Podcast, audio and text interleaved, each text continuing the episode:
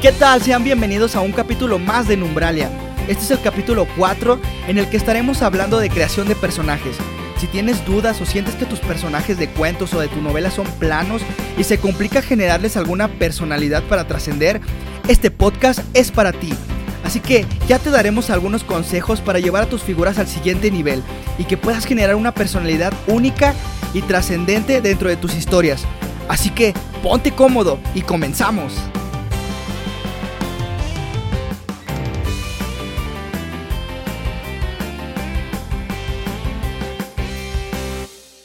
¿Qué tal? Nos encontramos con Gustavo Bautista, consultor creativo, y nos hablará de creación de personajes.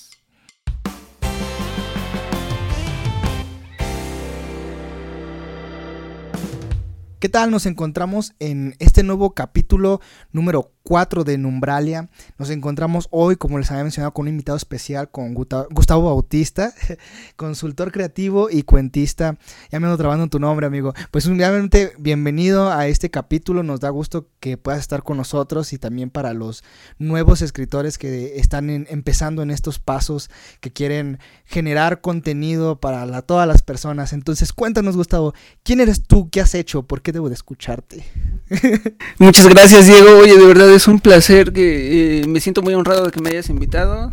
Digo, habiendo mejores personas que yo, tuviste que irte por esta horrible tangente. eh, para la gente que no me conoce, eh, me dedico, soy consultor de, de, marcas en redes sociales y creador de estrategias. Eh, también me encanta escribir pequeñas historias. No me animo a escribir novelas, pero me encantan los cuentos.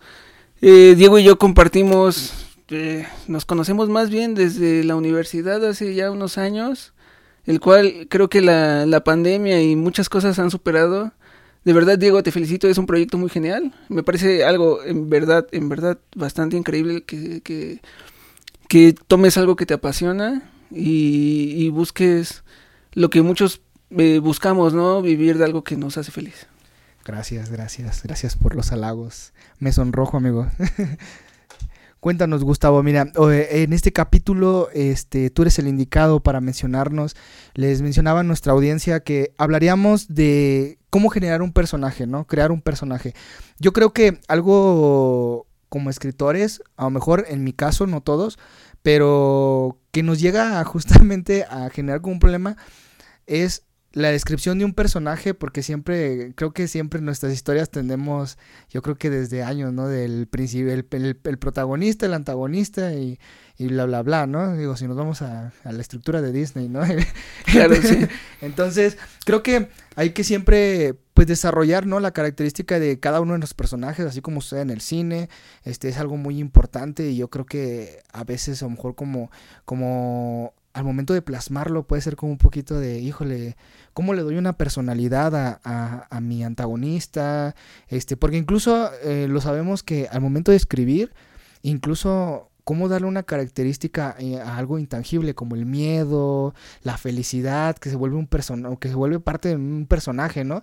Entonces, y más cuando realmente son personas, porque tenemos que darle, si era, si queremos decir que es este demasiado alegre, pues cómo lo vamos a expresar en papel, ¿no? A lo mejor en lo visual lo vemos y decimos, pues sí, lo vemos sonriendo, pero cómo lo plasmamos en papel de que las personas lo puedan ver lo que nosotros estamos transmitiendo. Y a veces podemos caer justo en el error de generar sin fin de personajes y resulta que ya no sabemos ni por cuál vamos, ni quién entró, ni quién era, y incluso hasta se nos olvidan los nombres, ¿no? este le había puesto Luis y ya le puse Carlos y ya no sé ni quién es. sí, de hecho, este, vaya, cuando empecé, igual supongo que como cuando han empezado muchas personas, eh, no sabemos más bien el modo correcto, si existe un modo o si los grandes autores se sientan y fuman y beben y ya eh, salen las grandes historias, ¿no? Eh, yo cuando empecé a, escribir, no me convencía de lo que escribía.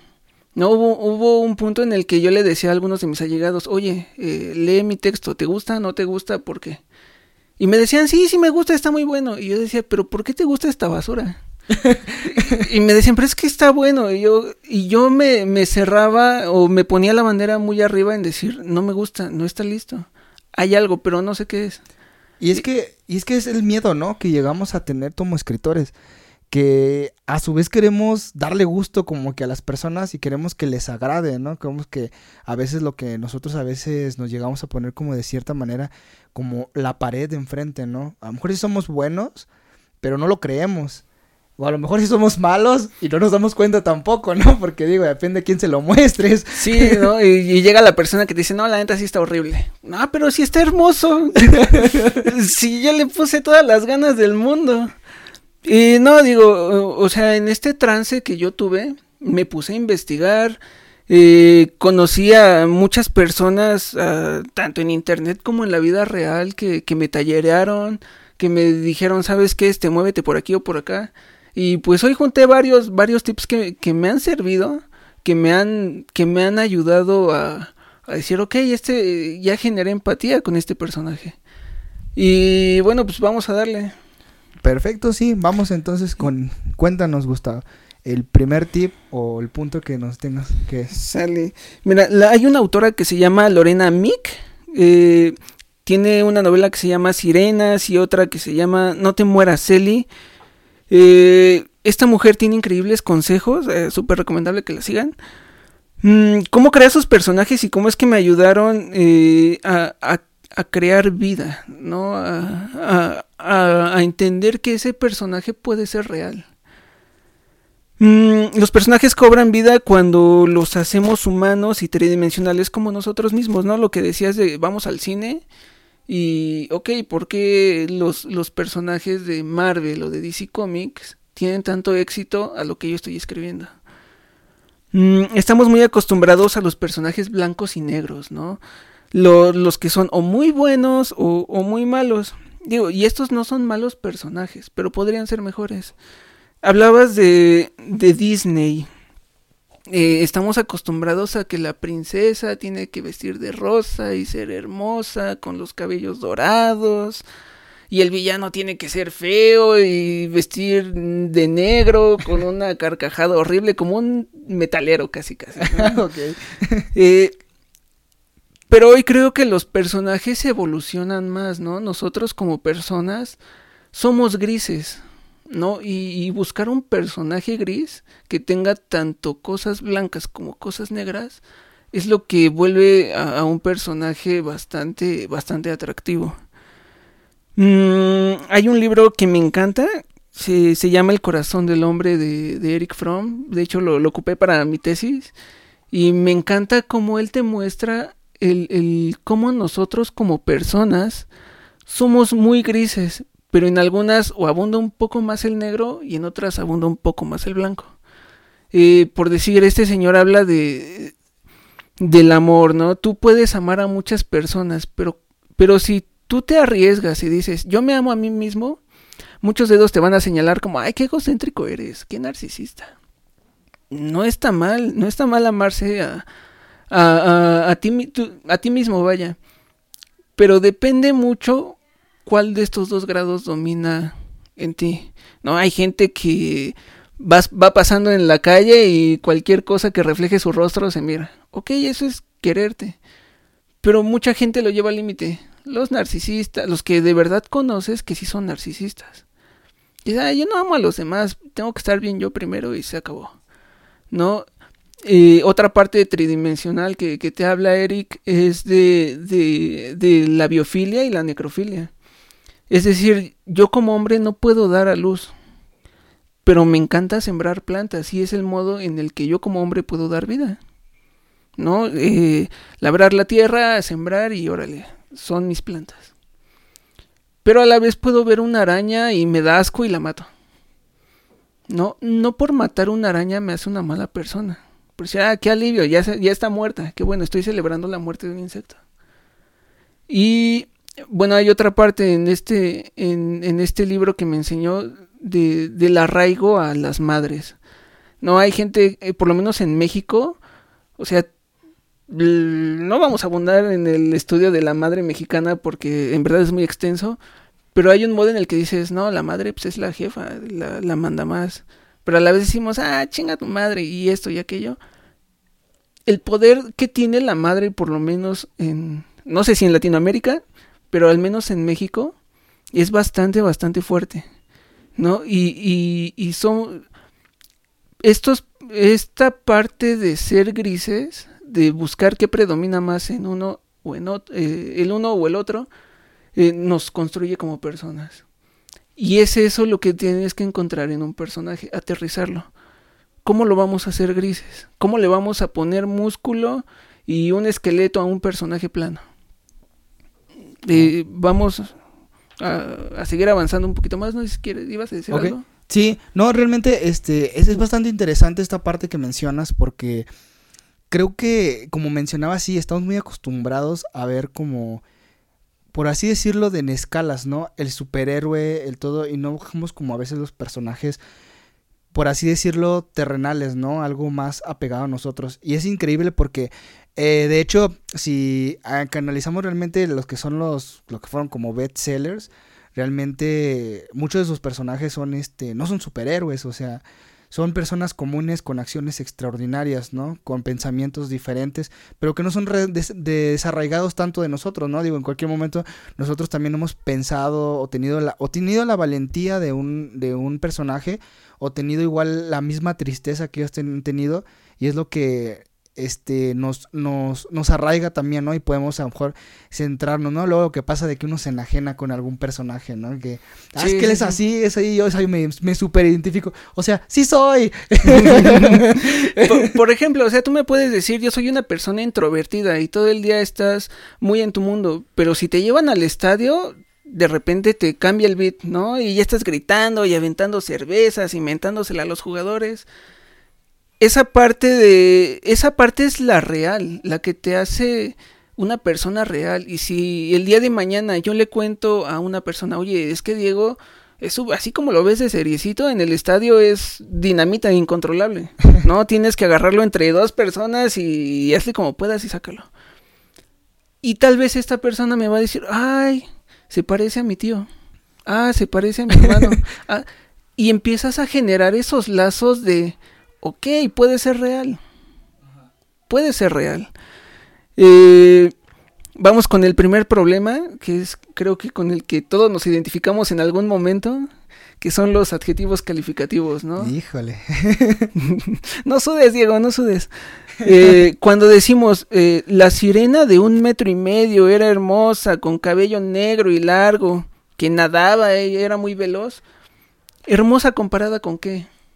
O veloz comparada con quién. Ah, te voy a hacer rápido un, pequeño paréntesis para mencionarle a todos. Esta, este, esto que él está mencionando es demasiado importante porque llegamos a, a justamente por un pequeño, como les mencionaba, si pueden ver el segundo episodio de los consejos de Quiroga es algo que él menciona muy bien, ¿no? El adjetivo incorrecto, o sea, llega a entorpecer todo tu, ahora sí que todo tu escrito, ¿no? En este caso lo estamos enfocando en personaje, pero realmente arraiga a todo. Entonces, para que te demore un poquito, nada más para hacer un énfasis, por si no lo han leído, este, no han escuchado, perdón, este, el primer, el segundo capítulo, eh, justamente hablábamos de, de esos consejos que dama, también daba Horacio Quiroga. Así, dale con todo. Sí, de hecho, antes de venir, bueno, no exactamente antes de venir, pero ya había escuchado el episodio 2 ah, y se me hace bastante, bastante genial lo que aporta Quiroga. Eh, volviendo al tema de la sirena, no, de repente es como hermosa comparada con quién, o, veloz comparado con quién, o grande comparado con qué. Eh, en lugar de esos adjetivos calificativos, podemos ser un poco más reales, ¿no? Podemos usar descripciones más personales y específicas. Eh, si yo te describo una chica comprensiva, guapa, lista, hermosa, muy alta, bla, bla, bla, le puedo poner muchísimos adjetivos, pero al final no te van a decir nada. No, el primer ejercicio que, yo les recomiendo a todos y que me funcionó a mí es, se llama el tipo de persona que. No, este ejercicio ayuda a, describir personajes de manera más específica. Por ejemplo, Gustavo es un tipo, es el tipo de persona que se dejaba la barba para no tener que rasurarse.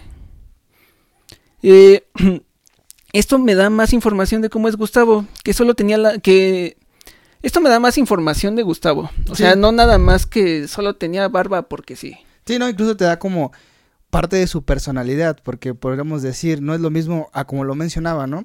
No podemos decir Gustavo con barba. O sea, encuentras más bien y más intimidad en tu personaje. Eh, por ejemplo, una novela muy importante puede ser... Ay, me equivoqué. En una novela importante... Va de nuevo. Este, dale, dale, tú puedes, tú puedes. En una novela lo importante es, es, un personaje, cómo se desarrolla o cómo evoluciona durante la novela, ¿no? Eh, tal vez más adelante Gustavo decide quitarse la barba porque se enamora de una mujer o de unos ojos cafés o de un perro y ok, ya no tiene barba, ya, ya no le importa rasurarse. No tengo que decir explícitamente que Gustavo tenía tres pelitos y se quitó dos porque no lo hacía ver bien. No, ya le estás dando un motivo de evolución a tu personaje. Ya no es tan plano.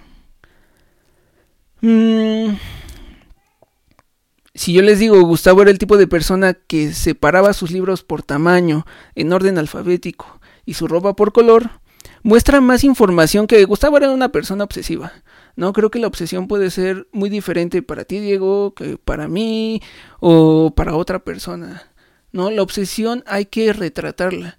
¿Sabes que este Blancanieves separaba su comida por colores? No podía comer cosas verdes con azules o con blancas. ¿no? De, y ahí la veía separando el pico de gallo, ¿no? El jitomate por acá, lo rojo con lo rojo, lo verde con lo verde. Y es un tipo de obsesión que en nuestra cabeza suena increíble, pero al momento de plasmarlo, pues nos derrumba prácticamente al personaje, ¿no? Em, no, incluso a través de este, de estos elementos, bueno, en el caso de eh, cuando quieres eh, a lo mejor hacer una trama en un cuento acerca de algún, este, cuando quieres hablar de algún asesino serial, eh, este tipo de claves en el cuento son lo que te van dando como que las pistas a través de lo que el personaje mismo se desarrolla, ¿no? Y es lo que más te, termina matando al final que dices tú, wow, es que sí lo vi, o no lo vi, pero, ah, ya le presté atención, o sea, eso es lo, eso es lo, importante y y lo padre también justamente es saber manejar estos elementos. Sí, claro, y no tienes que inventarte un personaje. O sea, tienes, lo que sí tienes que hacer es prestar eh, más atención en los detalles, en la persona que conociste en el camión, en a lo mejor algún, algún toque o algún, sí, algún toque que tenga tu hermano, tu hermana, tus padres, que el mismo lector pueda decir, ah, ok, mi papá también separa los clavos por tamaño. Ok, mira, para crear un personaje no tienes que inventártelo tienes que prestar más atención a los detalles. A lo mejor tú veías a, una persona extraña en el camión, o a lo mejor un toque que tiene tu padre o tu madre o tus hermanos o tus tíos o tus primos que pueden servir para cualquier tipo de personaje, ¿no? Ya sea el antagónico o el protagonista. Eh, si estás creando un personaje ficticio será más increíble si, le ponemos cosas que existen y que la gente conoce. No, lo que platicábamos hace rato, viajemos a las películas de Marvel. ¿Por qué sentimos eh, tanta empatía por Tony Stark? Ah, pues porque ese güey dice las cosas que nosotros solo pensamos. No, yo por lo menos alguna vez me dije, ay, ojalá yo fuera tan cínico como ese sujeto. ¿No? De decirle, ah, es que yo tengo, no tengo varo, pero estuve en escuela privada y, y, tengo más razón que tú nada más por eso. Yo no lo decía, pero lo pensaba. Lo llegué a pensar muchas veces. Pero este personaje es el que, el que me atrapó y me dijo, mira, sí lo puedes hacer. Si lo pudiste pensar, lo puedes decir. Y no pasa nada. Y se vuelve una bandera, se vuelve casi casi una institución. Hay un, un montón de, de clubs de fans y de lo que tú, de lo que tú quieras, vaya. Pero Tony Stark es un, hoy por hoy es un gran personaje que, que tal vez en los de los cómics a la pantalla grande pude evolucionar, no he leído los cómics, pero sé que es un buen personaje en pantalla. ¿No? Desde lo que dice, desde cómo habla, no te llena la pantalla de, ah, es que es un sujeto con, con porte de Hércules. Y, y siempre dice lo que piensa, pues no, solamente dice lo que dice y se acabó. Y lo vuelve real. Claro. No, a pesar de que, de que es una franquicia de superhéroes que, que hoy sabemos que no porque caigas en un barril radioactivo te van a dar poderes, igual y te mueres. ¿Estás de acuerdo? Sí. Pero ya tienes esa empatía. Eh, hay un libro increíble que se llama El Paraíso Perdido de, de John Milton, que igual, si tienen oportunidad de leerlo, léanlo. Es un poema donde te, te hablan de un personaje que todo el mundo conoce, que es Satanás. Igual y la intención de John Milton era enaltecer a, a Dios y la divina justicia, pero también se puede leer de diferente manera. Yo sentí mucha empatía con Satanás en el momento en el que le dice Dios, yo voy a crear. O sea, para mí los ángeles eran algo, uff, inigualable. Pero ¿qué crees? Pues voy a crear algo todavía mejor que, que los ángeles. ¿No? Y de repente los ángeles, muchos ángeles se sienten como, como de, ¿qué? ¿Vas a hacer algo mejor que nosotros? ¿En serio? Pues estás jugando. Y Dios dice, no, no estoy jugando. Y sientes como a cada angelito se le rompe el corazón. De verdad es un poema que yo considero que no debe faltar en el librero de, de todos ustedes, eh, Numbralovers, porque de verdad, el cómo, cómo tenemos la idea de Satanás de que es un villano y te mata porque sí, acá lo hacemos más humano. Hay partes en donde Satanás llora, llora de coraje, porque dice, pues es que Dios me dijo que no había nada mejor que yo. Y de repente llega este chango Adán y esta mujer Eva.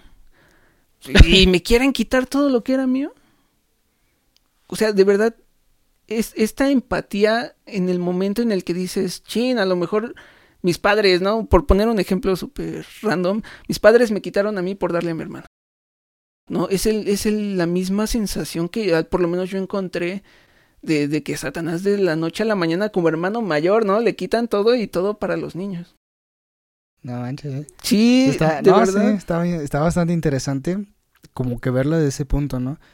Y tan solo así como nos lo cuentas, o sea, tan solo así ya como nos lo cuentas, es como que, ay, pobre Satanás.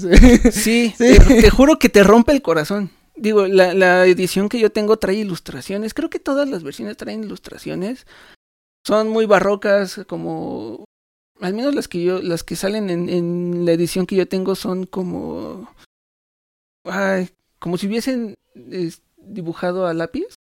Ah, ok. ¿Se me fue la técnica? A, no me acuerdo. Bueno, vamos a decirle atraso. Están increíbles y te ponen a Satanás llorando y te ponen a Satanás, este, de repente en el infierno como de, ok. Un punto muy importante para mí, por lo menos que yo encontré, dije, ok, si, ¿por qué Dios no lo mató nada más por rebelde? En vez de dejarlo sufrir en agonía en otro lugar, ¿no? Digo, creo que siendo el poderoso, pudo haberle quitado esta agonía. Uh -huh. ¿no? Y de repente te pintan a, al Dios cruel del que todo el mundo habla. Oye, sí, ¿por qué no lo mató? ¿Por qué lo dejó agonizando? ¿No? De como cucarachas los matas y terminas la plaga. Está. Ay, perdón, Ajá. se me cayó el micrófono. Porque estoy medio güey. Pero de re... volviendo al tema de John Milton. O sea, el, el que tú te conectes de cierta forma con un personaje, eso vuelve a tu obra memorable bastante, bastante memorable. Sí, ¿no? Y luego le digo, tan solo así como lo cuentas, o sea, ya uno como que se queda pensando, ¿no?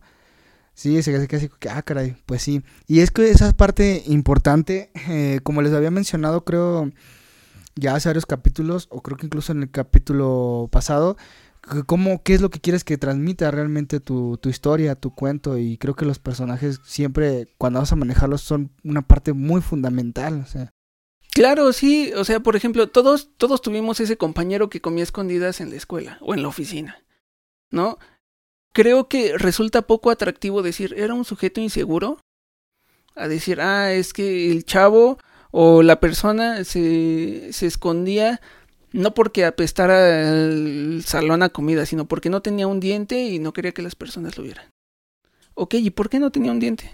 Ah, pues mira, y empiezas a sacarle el hilo al personaje. ¿No? Lo que decía Quiroga, lo que comentabas toda tu audiencia antes, esos adjetivos, de repente bombardearlos con 30, me dicen que es un personaje plano, ¿no? O, a, o puedes decir, ok, eh, muchos cuentos clásicos es como la niña que tenía los rizos como el oro. Ah, ok, ya sé que eran pues, no súper brillantes, pero el oro es bastante llamativo. Mm, Era bastante alta como un edificio. Ah, ok. ¿Como cuál edificio?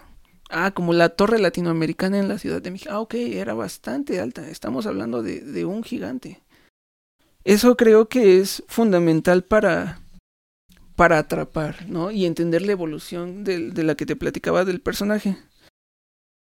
Eh, por ejemplo, también hay, hay, no sé si, igual y si recuerdas algún texto o algún cuento, eh, hay personajes que son el tipo de... Era un tipo de persona que te invita a una cerveza y se esperaba a que tú terminaras la tuya para pedir la siguiente ronda. ¿Qué me dice de ese sujeto? Ah, ok, pues que es muy amable, pero a la vez te mete presión para que te tomes tu chela para que él pueda seguir disfrutando la suya. Claro. Todo esto ya es el, el intertexto, ¿no? Por decirlo así. Ya sé que esta persona es muy educada, es muy amable, pero está atrás de mí, duro y duro, como ya apúrate, ¿no? Con la mirada. Ya no puse, este, estaba haciendo ruidos con la mesa, eh, dándome señales de que me apurara. Pues no, creo que, que la paja de un texto sobra, ¿no? Inclusive las novelas más grandes, eh, algunas, no creo que, que muchas tengan paja, otras obviamente que sí, pero puedes contar la misma historia con pocas palabras. Y había un consejo que, que igual me, me sonó mucho, no recuerdo quién me lo dio, pero es de, ay, ahorita es un cuentista que está muy de moda, que sube cuentos de tres líneas en Twitter y es un hitazo, es un israelí. No, no, no, es que te lo voy a deber. Bueno, si se acuerdan ahí, coméntenoslo. Eh, este sujeto de repente es como de, yo le quito, yo checo mi cuento y si sé que funciona con menos palabras, mejor. No, con tres, este, con tres líneas ya te cuenta una historia. De repente hay un cuento que me encanta mucho que dice, esta es la historia de un hombre que tenía un hemorroide. Entonces no podía sentarse, no podía ir al trabajo, no podía conducir, no estoy aquí. Pone puntos suspensivos. Esta es la historia de un hemorroide. Era un hemorroide que no podía este, sentirse a gusto porque siempre estaban trabajando, siempre estaban tan, tan, tan, tan, tan. Y ya te creó una historia increíble. ¿Y qué fue la historia? Un güey con un hemorroide.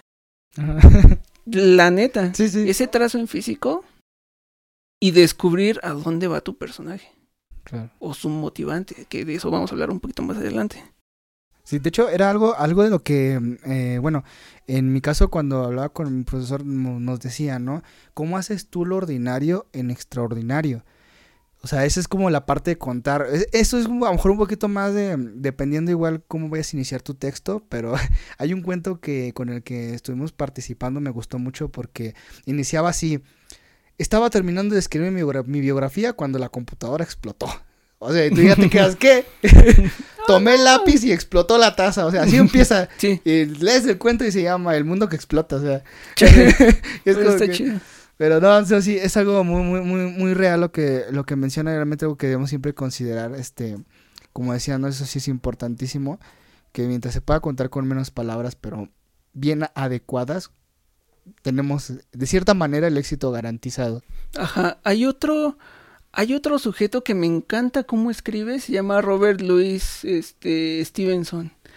Y trae todos los libros que diga, porque traigo muchos, este, chequenlos de verdad, lean los autores, lean estos cuentos. Eh, su, su novela más importante es El extraño caso del Dr. Jekyll y Mr. Hyde. Es el- Ah, creo que todo el mundo conoce, hemos visto parodias en televisión, hemos visto parodias en internet. Eh, para la gente que no lo ha leído, spoiler alert, empieza diciéndote que están dos ancianos eh, en el parque y de repente ven que una niña está cruzando la calle y un güey le pasa la carroza por encima de ida y de regreso y de ida y de regreso. Y después el de la carroza se va. Y toda la gente se queda pasmada, se queda impresionada, como, oye, ¿qué le pasa a este sujeto? ¿Cómo que atropelló a la niña? Ahí no te están diciendo, era un tipo bastante malo, que solo pensaba en cosas malas, como tirar la basura orgánica en la calle. o sea, no, porque mucha de esa información sobra. Sí, sí. Sí, sí, de hecho, o sea, plasmarlo tan solo con, con a lo mejor hasta una acción, dice más que, que explicar toda la, vaya, la psicología del personaje, de que porque estaba triste y en su familia lo maltrataban y le pegaban, o sea. Sí, no, o sea, ese, vaya, en este ejemplo es el eh, Mr. Hyde Ujú. o el Dr. Jekyll era el tipo de persona que atropellaba a una niña sin remordimiento. ujú, Ok, ya tenemos esa parte, ahora construirlo. El ejercicio 2 que, que te traigo es entrevistarlo. Ojo, hay datos que no vamos a utilizar en, en el proyecto, pero vaya, ya empiezas a construir una imagen real en tu cabeza. Amilcar es un personaje de un cuento corto que escribí, que está ahí en, la plataforma de Numbralia para que vayan y lo conozcan quién fue Almícar. Eh, yo sabía cómo fue su infancia, yo sabía cómo evolucionó hasta su adultez. Yo sabía cómo fue desde su infancia y cómo evolucionó hasta su adultez. En el documento escribí todas las preguntas y busqué cómo resolverlas, ¿no?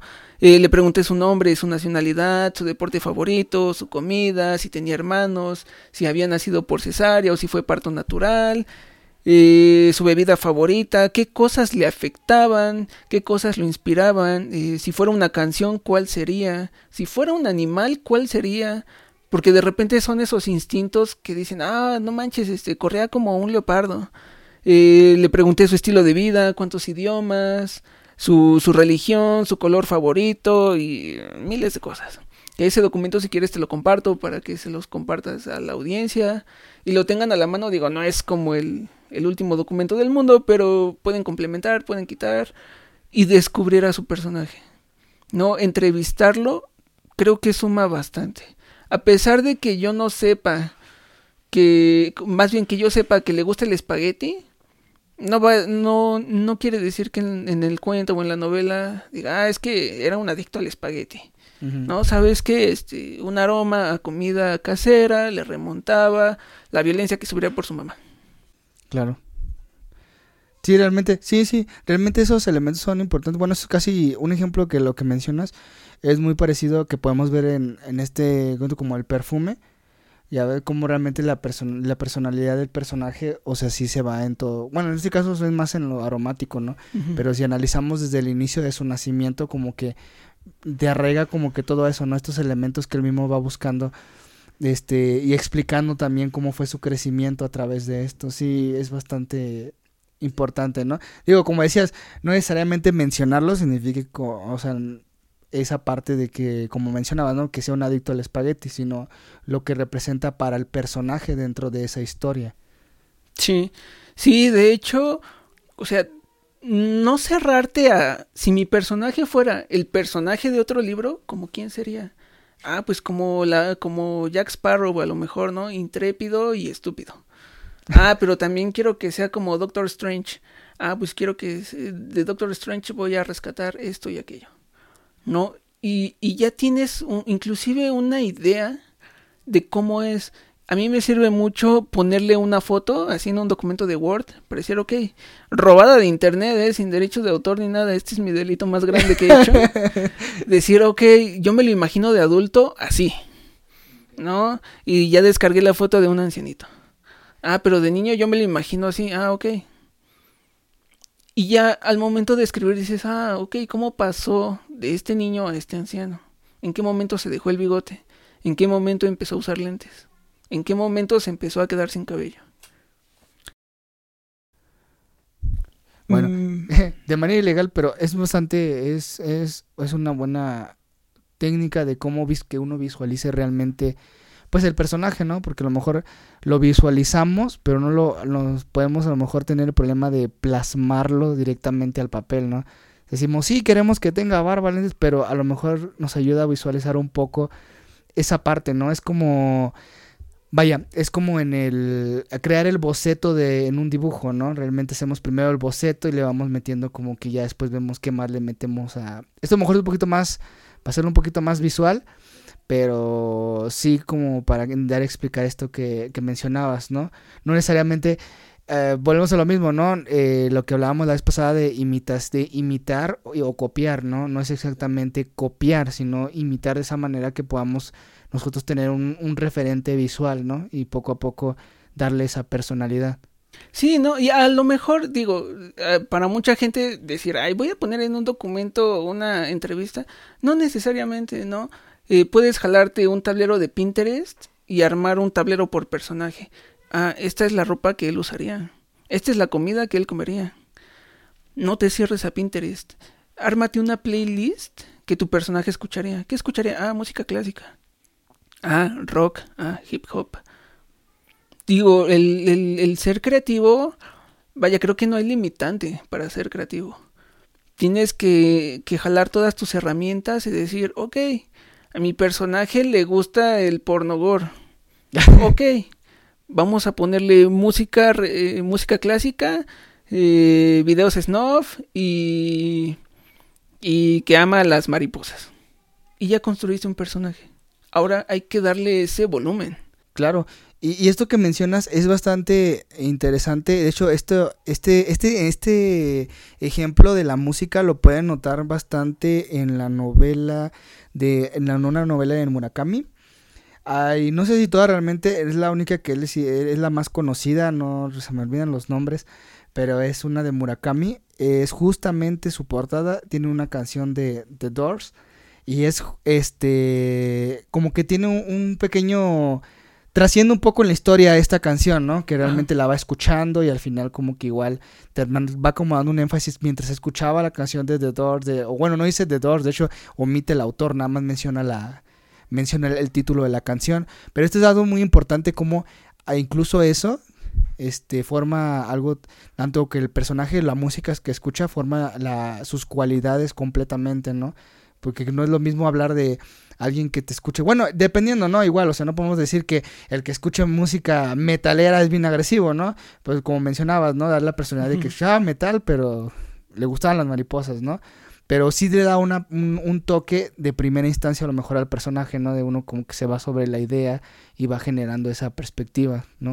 Totalmente. Y aparte, digo, al menos en lo que yo caía es que yo construía y hoy me parecía un personaje increíble y el día de mañana se me hacía una basura. Un personaje tiene que ser tridimensional y real para ti como autor.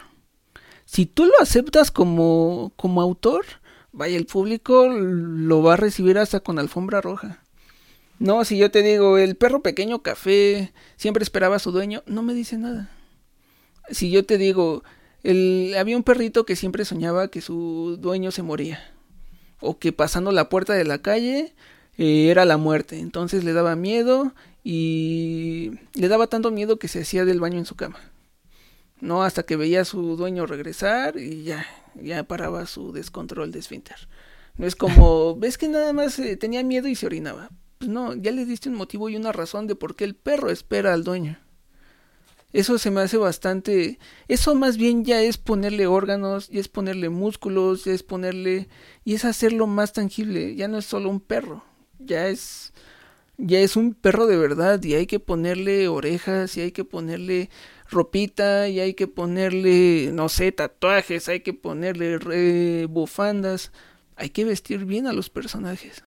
Claro, sí es bastante, es bastante importante y a lo mejor es donde a veces generamos más el conflicto al momento de, empezar, ¿no?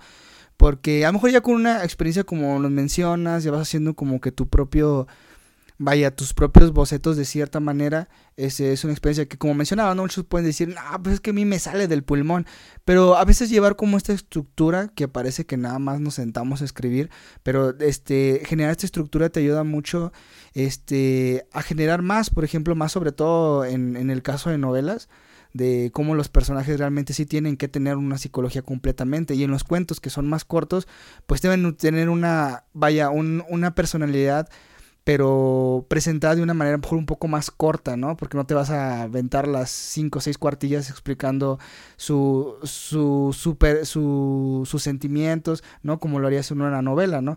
Pero, pero sí, es, es bastante importante y porque como lo mencionabas, o sea, ya así como nos lo explicas, de hecho, tal cual, ya uno se va imaginando, ya va, ya va asociando símbolos, ya va generando una identidad a lo mejor con el, con el animal, ¿no? Y eso, como pueden, o sea, como así como lo decía Gustavo, en, en a lo mejor una frase pequeña, no es extremadamente explicativa del perro tenía esto porque tenía problema de descontrol y tal. O sea, puedes mencionar nada más en dos pequeñas frases, en una pequeña frase, pum, llenas todo, todo a lo mejor todo el vacío que te costaría en, en otro tiempo explicar, ¿no? Del perro café, que tenía tres piernas y por eso no iba al baño. Bueno, bueno, dependiendo de la historia también me imagino que al momento de contarla, ¿no? Pero en este caso, pues para contarla de una, darle una personalidad breve y, una identidad, ¿no? sin usar adjetivos, pues que a lo mejor están entorpeciendo un poco, ¿no? De poner, como mencionaba, no meterle el... Es que es café chiquito, o sea, pum, como me lo mencionabas, y ya, te lo imaginas y, y, te lo resuelve, ¿no? A lo mejor ni te lo cuestionas, ¿no? Ni te lo cuestionas de por qué será, ¿no? O sea, pum, nada más lo lees y ya, ya lo captas así al, al, instante. Es que, mira, muchas, muchas novelas que yo he leído y pude identificar detalles, es que, ok, tienes tu historia, pero hay momentos donde tienes que dejar respirar al personaje. ¿No? De repente, este, el personaje ya llegó de trabajar y ya, la noche y la mañana. Y en ese brinco, ¿qué pasó? Ok, a lo mejor eh, él tenía una plaga de cucarachas y en vez de llamar a la persona encargada de eliminar las plagas, se ponía a corretearlas con un encendedor. ¿Por qué las correteaba? ¿Qué hacía? ¿Cuál era su motivante de, de corretear a las cucarachas al final, no? yo me acuerdo mucho de... Yo estoy viviendo solo mucho tiempo y vaya, el estar encerrado me hizo entender que, trabajar en un cuento, en un texto, es mucha chamba. Chamba que nos va a resolver eh, de tres hojas, nos va a resolver a dos párrafos. No lo que decías hace rato, de vamos a pasar los 30 adjetivos a uno solo. No, más adelante hay una parte en la que vamos a, a checar como esta parte del personaje, con referencia en un libro que leí, y cómo es que le das ese tiempo a, al lector a que conozca el, personaje. Pero es un poquito más adelante. Ah, quiero hablarte de... Perdón, este... banda de Numbralia, como buen comunicólogo. Eh, traigo mi, mi guioncito. Se me perdió un poquito. Pero vaya, todo, ok, ya. Todos los autores conocen un antes y un después de su personaje. Eh, ¿A qué vamos? Muchas novelas empiezan con que de repente eh, el policía abrió la puerta y había mucha sangre. ¿No? O de repente el personaje ya está en el avión y, y ahí empieza a desarrollarse la historia. Hay que escribir su biografía antes.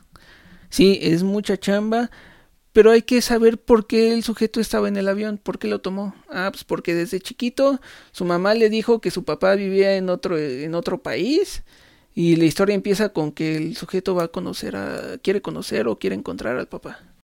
¿No? Pequeños detalles pueden hacer una novela increíblemente. un. No sé, pueden hacer un cualquier proyecto, pueden hacer, puede ser algo grande si, si, si trabajas, o al menos si no te saltas estas partes, yo considero que si no te saltas estas partes, eh, puede ser un gran proyecto. Por ejemplo, le leo mucho a Stephen King, pero no solo sus novelas, sino cómo él trabaja. O sea, el señor dice, yo quiero vivir de esto. Y como jornada laboral, órale, ocho horas diarias. A lo mejor en esas ocho, ocho horas diarias no avanzó nada en su novela, pero ya tuvo la biografía de cada personaje.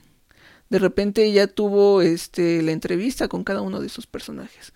Ah, ok, a ti ya sé que te dan miedo las alturas a lo mejor este no sé, se me ocurre, mi, el secuestrador es musulmán y a la mitad de un atraco eh, es la hora en la que rezan los musulmanes, ¿no? Entonces, ¿qué hace? O se pone a rezar o huye de los policías. Y es lo que enriquece a una, a una novela como Chin, yo hubiese, eh, yo sí hubiese huido. Pero si sabes cómo es la, la religión musulmana, pues, no, güey, tienes que sentarte y tienes que, que, hacer todo el rito, ¿no? Al mediodía te acuestas y a rezar o donde quiera que estés. No, un personaje real es eso. Sí, realmente sí, este, y esto realmente aplica en todo, o sea, en, todo. Y me ha tocado verlo eh, en cine, en, eh, justamente desde el nombre del personaje, o sea, ya te está diciendo a lo mejor hasta el nombre, ¿no? Ya te dice, te marca la identidad, la etnia, todo. Entonces, si esto, y, esto es muy importante demasiado. Eh, bueno, en este caso a lo mejor como no, a veces no le ponemos, depende de la historia, ¿no? Le puedes poner o no nombres, este, pero sí le puedes, sí le, lo que sí va es una personalidad. Eso sí, eso sí, de cajón sí va. Hay otra novelita que me gusta mucho que se llama Mentes en Blanco. Y te hablan de un güey que es súper millonario y que está por, por irse a la quiebra no te dicen, a, a, través de cómo vas leyendo el cuento, te cuentan muy poco cómo es que se hizo millonario. A lo mejor el autor, al momento de escribirlo, ya tenía su hoja, tal vez no, tal vez lo tenía en su cabeza. dijo, ok, heredó la lana, o, este, su mamá andaba con un arco y lo mantenían y lo que quieras. Ese pretexto es como, como nosotros como humanos, o sea, si lo que te forja antes de los 12 años es lo que te va a definir como, como tú vas a ser o serás, ¿no? Yo me acuerdo que de chiquito era de los que me daba miedo que viviera algo debajo de mi cama. ¿No? Hasta los 11, 12 años que me dije, ok, voy a asomarme a ver qué hay. Y veía y no había nada. Aquí sí, sí, sí rompí un poco esta, esta línea de decir, ok, no tiene por qué asustarme algo que no existe. No, esa, si yo fuera un personaje, ya sería la evolución del personaje. Sí, no, y es que, este, como te mencionaba, es que esta parte es a lo mejor lo que nos puede dar como un poquito de, como mencionan, ¿no? Como de flojera, ¿no? De decir, híjole, es que... Pero yo siempre voy a creer que si inicias de un momento, ¿no? A lo mejor y puedes hacerlo hasta dentro de tu cabeza de cierta manera, ¿no? Como que ya tienes esta estructura. Pero, pues sí, sí, es, esto, esto realmente funciona bastante bien.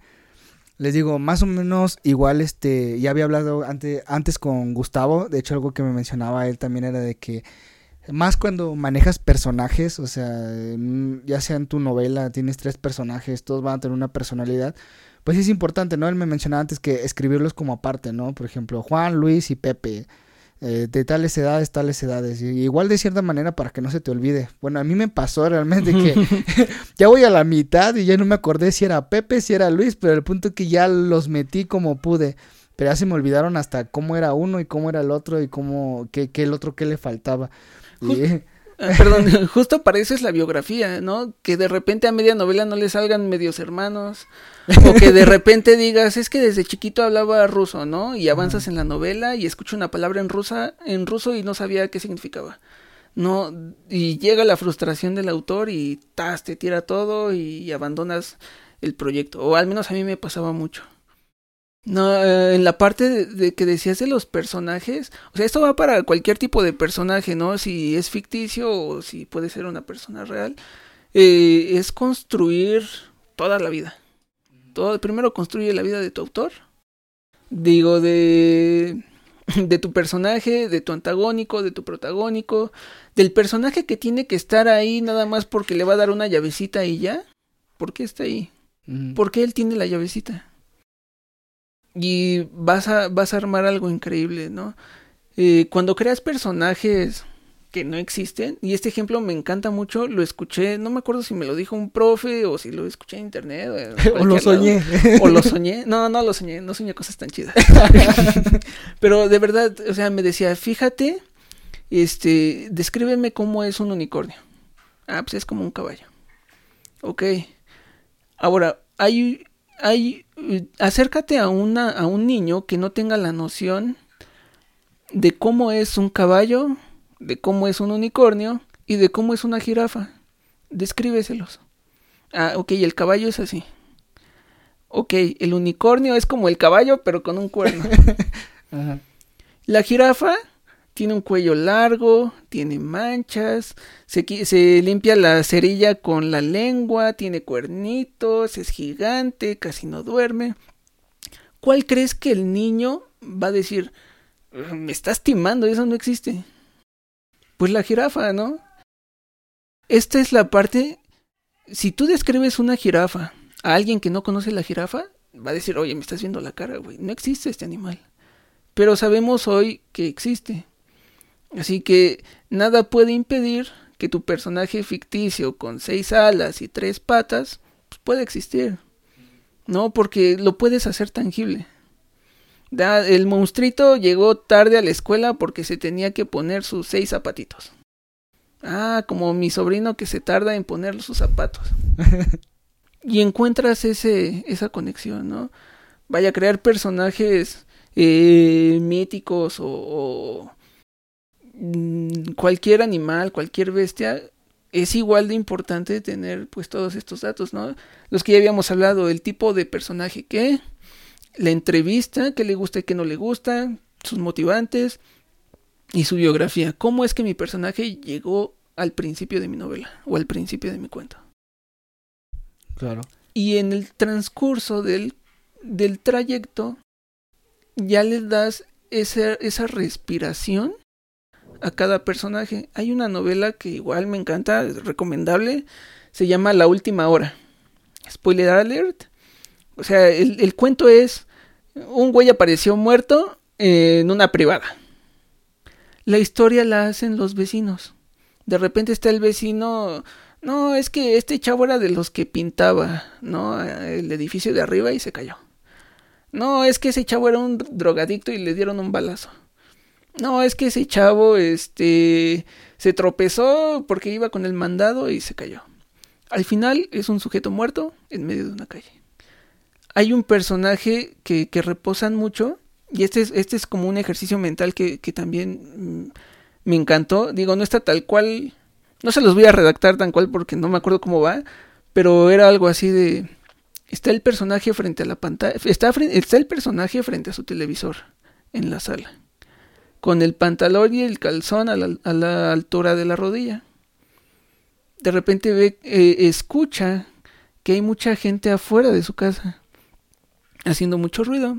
El señor como puede, se levanta el calzón, se levanta con calma el pantalón, se faja su camisa, con dificultad toma su sombrero y su bastón, y sale a ver el argüende. ¿Qué te imaginaste? Señor gordo. Un señor gordo y tal vez anciano. Ajá. No dije, ay, era un sujeto de tal vez unos 80 años, con, que parecía ya pasita, de todas las arrugas que tenía en la cara. No, las acciones describen más a un personaje. Y creo que es todo de mi parte, Diego. No sé si quieres ah, meter algo más. Ahora que tú eres el invitado y no yo. bueno, creo que desde aquí ya me voy. no, sí, ya, bueno, para cerrar, sí, chequen ese de, de, La Hora Mala. Es igual, es un autor de San Luis Potosí. De... No, igual si no, nos permite más adelante, este... Eh, los daremos a lo mejor, este, estas recomendaciones que nos dio Gustavo, eh, si, ahora que nos pase la lista, la vamos a, las vamos a subir a Twitter para que chequen la página, este, para que vean así la, la lista que nos mencionó. El documento que nos mencionaste lo subimos igual, este, a redes e igual a la página de Numbralia para que lo puedan checar así que todos los lectores y puedan comprobar todo eso y pues la lista de recomendaciones porque la es verdad, infinita. Sí, para que aparte de que es infinita, realmente es algo enriquecedor y creo que siempre vale la pena cuando que cada invitado, cada autor, este, cada escritor menciona, siempre hay algo que rescatar, siempre e increíblemente creo que las, las lecturas es algo que nos genera incluso a nosotros la personalidad al momento de generar un cuento, ¿no? Nuestro, nuestro estilo, nuestra... sí, bueno, nuestra sí. personalidad al momento de redactarlo, ¿no? Es lo que nos hace también parte de, ¿no? Sí, de hecho, mira, para... Ya, supongo, no sé si... Si estoy metiendo la pata o no, pero supongo que ya se, se acerca el cierre. Eh, hay una frase que, que dice la... Dice esta chica Lorena Amki, eh, los personajes no tienen alma, nosotros se las prestamos.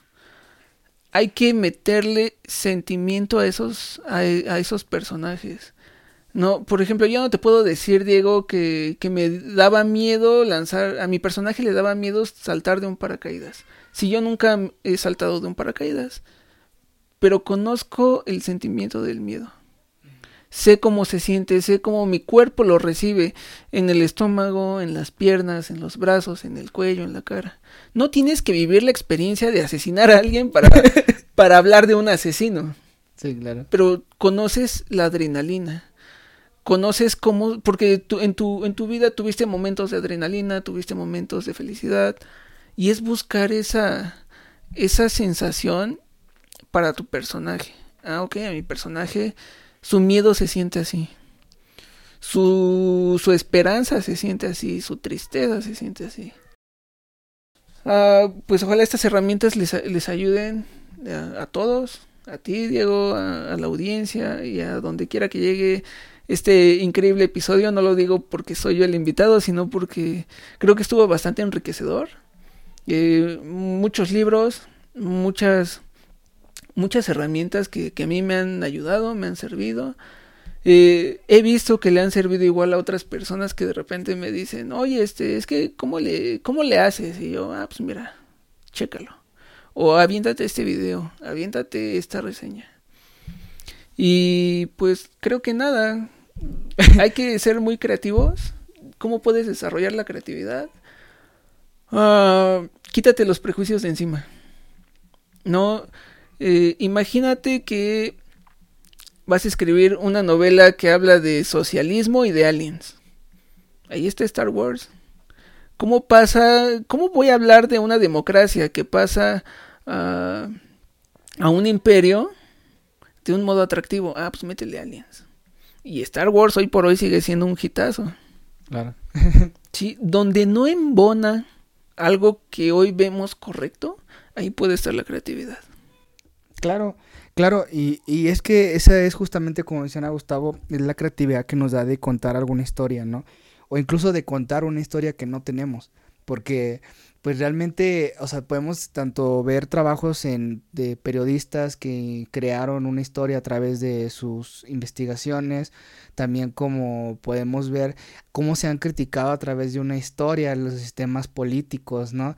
Y que a veces decimos, a lo mejor es por la parte de no prestar a lo mejor un poquito de atención y solo verlo como, wow, esto la historia, como a veces mencionabas al inicio, ¿no? Ah, te quedó bonita, ¿no? Entonces, pero justamente es como que esa, como que esa visión que nosotros también podemos dar y que damos también como autor, ¿no? A lo mejor puede salir nuestra parte de, es así, así, por así llamarlo, ¿no? Nuestra parte socialista, liberalista, ¿no? En fin, pero esa es la creatividad, como mencionaba Gustavo, podemos encontrar mil historias. Yo creo que si nos vamos hablando de eso, no paramos, porque hay mil historias que se han contado a través de cuentos de, incluso se han tratado temas como el esclavismo, las violaciones, etc, etc. Entonces, y tú las lees y a lo mejor dirías, wow, no lo imaginaba, ¿no? Pero te lo cuentan de una manera tan tan a lo mejor extraordinaria que es, justamente lo que a veces no, no, percibimos, ¿no? Que es parte de lo que mencionábamos en un inicio de, de este proyecto, ¿no? De tratar de explicar también la visión de los autores, ¿no? El por qué nace este cuento, el por qué lo escribí, el, el cómo lo escribí y es este la parte también de, de comprender no al lector, digo al escritor, perdón.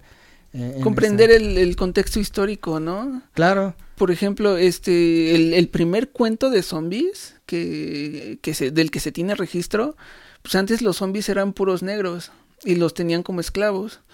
¿no? Separar como al autor de su obra creo que se me hace algo genial para que un proyecto pueda salir adelante.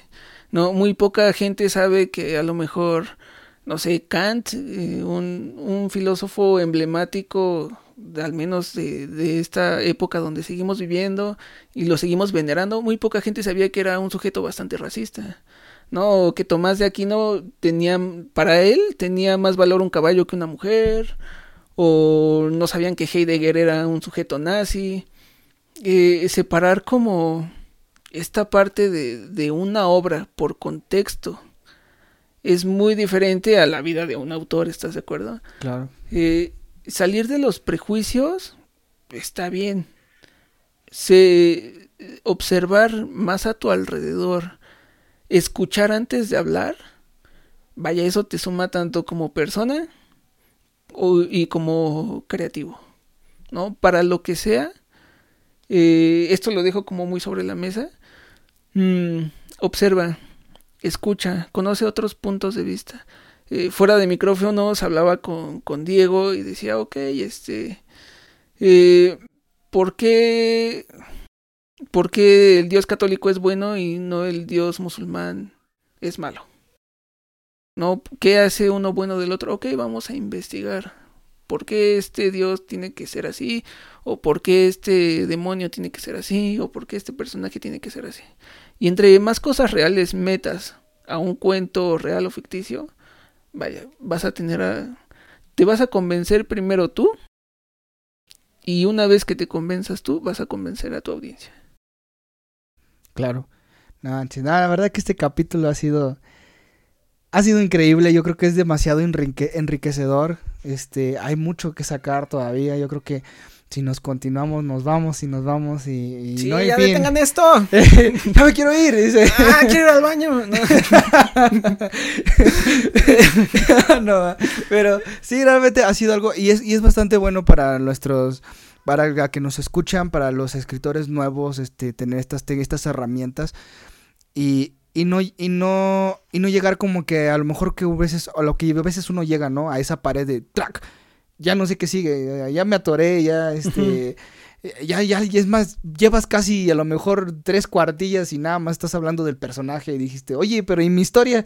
Entonces es como para no, no, para que puedan tener estas herramientas y no lleguen a ese punto, ¿no? Y poder ser también autocríticos, ¿no? Porque eso es lo, lo que uno también desarrolla, ¿no? Ser autocríticos, como mencionaba, uno lo ve y a veces dice, ah, esto ya ni sirve, o sea, ¿esto qué quise decir aquí? Esto ya, o sea, nos ayuda justamente a eso, ¿no? A depurar un poquito también y decir, bueno, esto lo puedo decir mejor, ¿no? Esto lo puedo, lo puedo hacer más corto y, y no porque tampoco sea tan más corto, sea malo.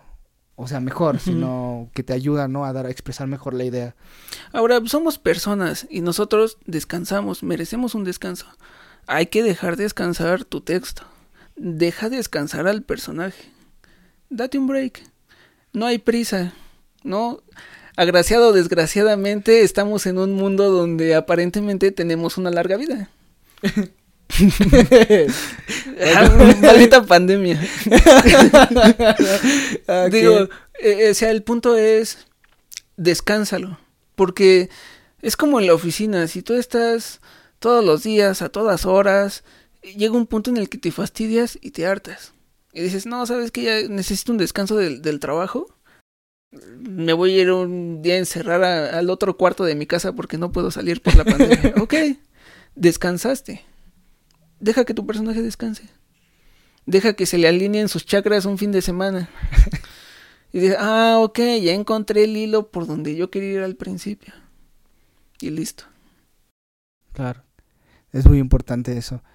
Pues ya para ahora sí que terminar este capítulo, Gustavo. Ahora sí, oficial terminamos. Ahora sí terminamos. Si puedes, eh, compártenos igual tus redes sociales, este, para que te sigan nuestros, nuestros, nuestros oyentes, este, que puedan, este, ver, pues, de, cómo ah, tu trabajo vaya, ¿no? Tanto como cuentista, como consultor creativo, digo, realmente es un gran trabajo lo que él hace, este, aparte de escribir lleva un, un, gran trayecto este, de vida en esa área este, y bueno, queda igual a su disposición el, sus, sus contactos, igual lo estaremos publicando de todos modos en redes, este, eh, todas sus redes sociales estarán publicando, incluso las encuentran en la página de Numbralia, es un este, autor colaborador de este proyecto y un gran amigo también.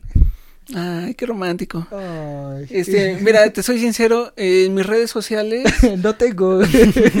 no quiero que nadie me siga. no, este, las enfoco más ahorita lo que estoy trabajando como consultor independiente de redes sociales o de marcas tanto físicas como digitales. Casi no subo de cuentos, por lo mismo que, que les comentaba al principio. Soy, soy muy exigente con mis textos. De hecho, le mandé tres a Diego y el, no sé, un sábado y el lunes le dije prácticamente, aguántame, ahí te va uno una, una versión mejor. Me exijo mucho. Ese es un problema mío, no lo agarren, es malo. eh, porque creo que para que algo sea bueno tienes que dejarlo soltar, tienes que compartirlo. Y no sé, de repente yo siento, siempre creo que puedo hacer algo mejor, pero hoy solo está en la plataforma el de Almilcar, o eso espero. Ahí sale un pedazo de trueno. Ahorita se está trabajando nada más para subir. Ah. Ay, ese no era ¡Rójalo! no, eh, próximamente va a estar un pedazo de trueno. Eh, no los quiero spoiler, visiten la página, apoyen este increíble proyecto. En mis redes sociales, eh, repito, hablo de redes, de cómo llevar tus redes sociales, cómo llevar tu negocio y demás. Me encuentran como arroba click2bus en todas las plataformas. Hablo de LinkedIn, Twitter, Instagram y Facebook. Es C-L-I-C-K T-O-G-U-S. Eh, Diego se los va a pasar. de repente igual subo cosas que, que, me apasionan mucho, que tienen que ver con la creatividad, cosas que hacen de personas de, de, otras partes del mundo. Y vaya, creo que eso suma a ser creativos, ¿no? Lo que, lo que les platicaba, el no cerrarte a otros puntos de vista. A mí me gusta mucho escuchar porque sé que no lo sé todo. Y no sé, eh, daría todo lo que sé por la mitad de lo que desconozco, como dijo un señor todo raro ahí en la historia. Alguien con barba, dice. Alguien que decía era filósofo y solo era un vago caminando ahí en las calles. Le decían, mira, el señor está marihuano. Quítale la estopa, señor. Esos son los lados donde me pueden seguir, chicos. Y una vez más, bueno, a toda la gente. Eh, Gracias Diego por abrirme las puertas, es mi primer podcast y espero que no sea el último. Estás haciendo un proyecto de verdad impresionante. Hay mucha gente que, que comparte las ideas y no hace nada. Pero la, la, gente que hace la diferencia es, ¿sabes qué? Vamos a hacerlo. Tú pudiste haber dicho a mil personas, voy a hacer un podcast y al final no lo hubieras hecho. Y te hubieras quedado como, ay, me robaron la idea, pero no es así, ¿no? Haga, hacer la diferencia es eso.